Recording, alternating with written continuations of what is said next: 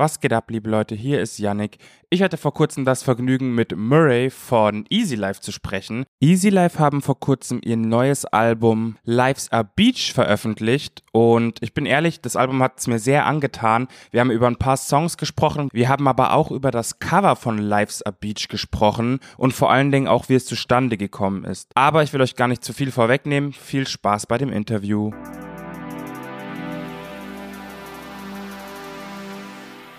Hey man, how you doing? Good, bro. How are you? I'm I'm doing great. Let me start right in. Your debut album is finally out. How does it feel to finally have the album out? Yeah, it feels good. I mean, we've been partying quite a lot, as you can might be able to tell from my voice. It's uh, a little bit worse for wear. We're quite happy, man. It's been a lot of celebrations, lots of um partying. But yeah, it's good, man. We're we're we're stoked. It's so good, and like, you know, it's been so nice to hear from the fans that they're digging it and yeah, we're we're really happy, man. So the um, reception is fine as well. Yeah, I mean, obviously, like there's loads of people that just hate it and like just hate us and hate everything, but then there's also people that love it. So whatever, man. Yeah, it's great.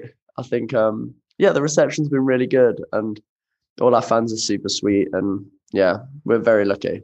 Nice.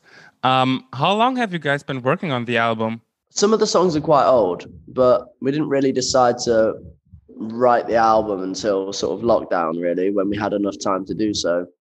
Actually, I guess we were doing it before that, maybe uh, January last year. Um, so yeah, we were like, right, this this is the year we're going to write an album.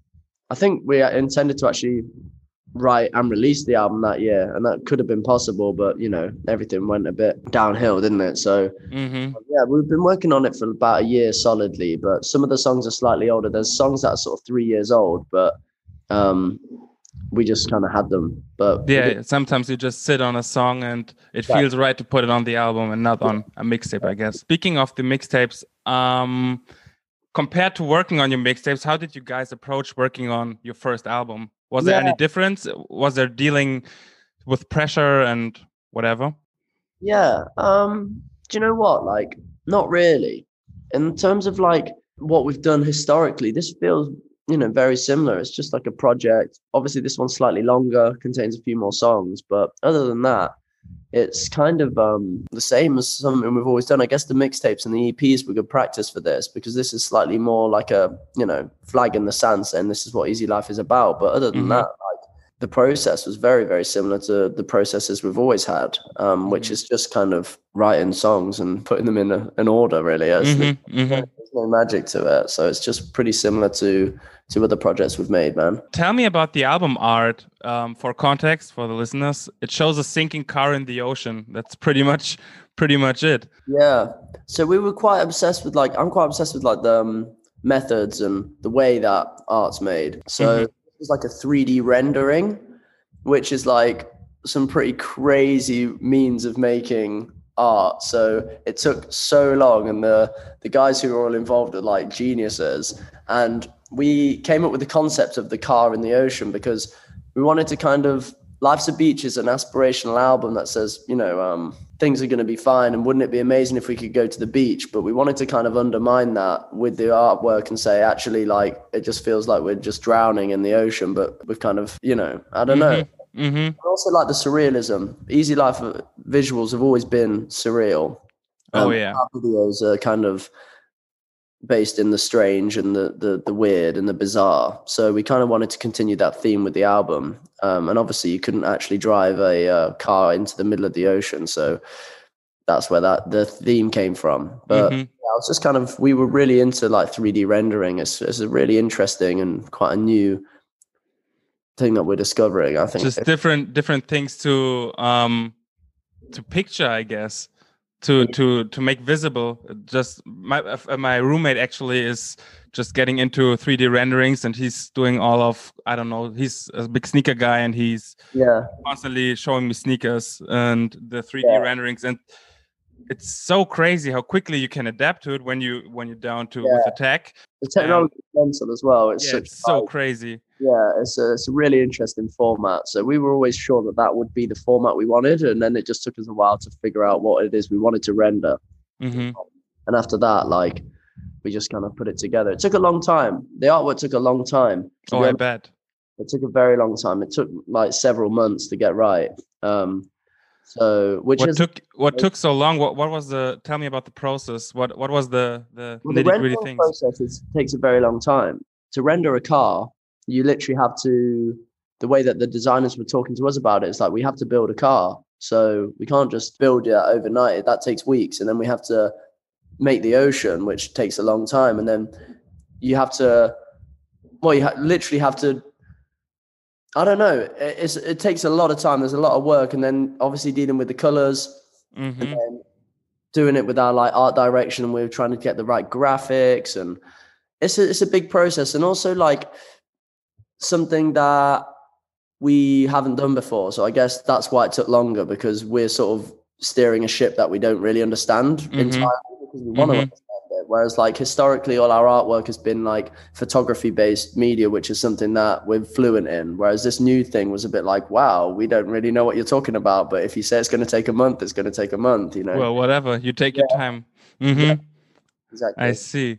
Um, I really like the sound of the album. It's I think it's such a well balanced mix of influences, and uh, I think for now Skeletons is my favorite because you go all Kanye on American Boy at some point during the song. Yeah. Um, what did you listen to while making the album? Yeah, wow. Um, it's funny when people ask me what I listened to while making it. Honestly, I just listened to the album. Like, I, I got, I had to listen to that album so many fucking times. It, was, it was horrible. But um, I don't know. We listen to a lot, you know, and I think it's so easy to listen to a lot of music because of Spotify and Apple Music, yada yada yada. It's so easy to just be like, oh, I'm going to listen to this complete random thing I've never listened to today, and I'm going to All. Heroes Wear Capes, for example. Yeah, exactly.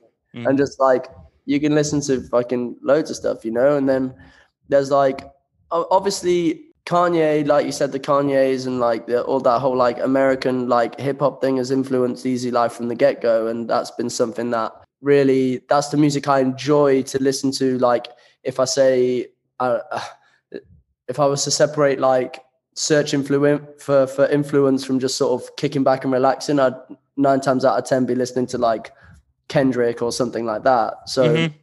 um, or, or the Kanyes of the world, where for just like driving or whatever. But if I'm vibing to other things, you know, there's there's there's a whole world out there that I'm trying to familiarize myself with. I think it's important to be as diverse as possible with the influence. Oh, Otherwise, yeah. it's like being a pastiche of the people that you listen to, and I think that's really quite boring. There's a lot of people, you know, that that just sound like loads of other people. I think I'm sure we do too. Don't get me wrong. I'm sure like uh, there's you know we just sound like everyone else. but- Everything influences everything in a way. Yeah, And no whenever We idea. say everything's a remix. yeah, exactly. There's there's no such thing as an original song. So um, I just think like we're really quite quite good at stealing stealing things, and like I'm happy to admit that. Like I, I steal a lot of of my ideas, uh, all of my ideas. In fact, we we're so Ocean View, for example, is is Easy Life. I've always used sampling as a as a format and samplings right across the record and every single song. Ocean View is literally just somebody else's song sped up with me rapping over it, you know. And like, I'm happy to admit that. I just think like it's a nice, nice choice of sample, but I Mhm, haven't mhm. made the sample, you know. I, I just stole it and pitched it up. But um, I don't know. So Easy Life's always been about just like grabbing things that we like and like bringing them into our world and i think that that's okay. So in terms of influences we really are just like listening to everything. And that song ocean view is a song called love the ocean by an artist called amelia alley. Mhm. it's a folk acoustic guitar folk song. So i was listening to acoustic guitar folk at some point. I don't know when. Yeah. I You mean, listen to everything bro. one thing I really enjoyed about Easy Life is the uh, is the wa- warm sound mixed with the very dark undertone in the lyrics. I Mm. think Living Strange is a very good example of that. yeah cool man Um, how did you uh, how did you get that together? Because it's very I think it's very hard to uh, combine the warm sound with the dark Mm. undertone. It's not Mm. not an easy task to make it work. Yeah, I appreciate that. I think it's, I don't know. I always feel like I wrote that with my brother, I think that's worth mentioning. So I have an older brother who's like my best friend. So in terms of being able to confide in him and talk like the real truth with him, I find it very easy. So when me and my brother write songs together, it's usually they're usually very raw and very honest, and in this case, fairly dark. Mhm. I guess I was just at the time we were both sort of, you know, going through some shit and wanted to talk to each other about it, and we do that communicate via song. In terms of having like the instrumental not necessarily reflecting the the the darkness of the lyrics, I've always felt that that is a, a is something we do all the time and Mhm. sort of unknowingly because I think what sort of gets me going is like a an uplifting beat, but then actually how I feel is just like the world is really shit. So Mhm, not uplifting at all. yeah, exactly. So Mm. now what do we do? Well, I don't know. So it's like I think a lot of it is um also feel like having a really sad song over a really sad instrumental, I feel like that's been done a lot as well. hmm And I'm not like intentionally not doing that, but I'm glad that I don't do that because I think there's there's people who can do that way better than I can. That's for sure. Like there's some all the best music is really sad, and that that has been tick boxed. Everyone's doing that shit. oh yeah, yeah, like yeah, yeah. that, like we're kind of doing like the yeah the opposite of that where it's like and I- love it when people say oh your music's like so happy and so uplifting. I'm like i'm so glad that's how it makes you feel because i sort of want to lift myself out of this like depression as much as you do. So it's like this is great. I'm glad that you've resonated. But then i'm also glad when people like yourself say well actually it's not that uplifting is it really? And i'm like no not really but it's a nice juxtaposition and i think it's an interesting one and one that feels slightly like i said slightly just more provocative than just having a sad song with a sad yeah, lyric. yeah. It's it's not that simple. It's it's you Yeah. have to listen to it. Yeah. What was the idea behind music to walk home to? oh no so what happened there?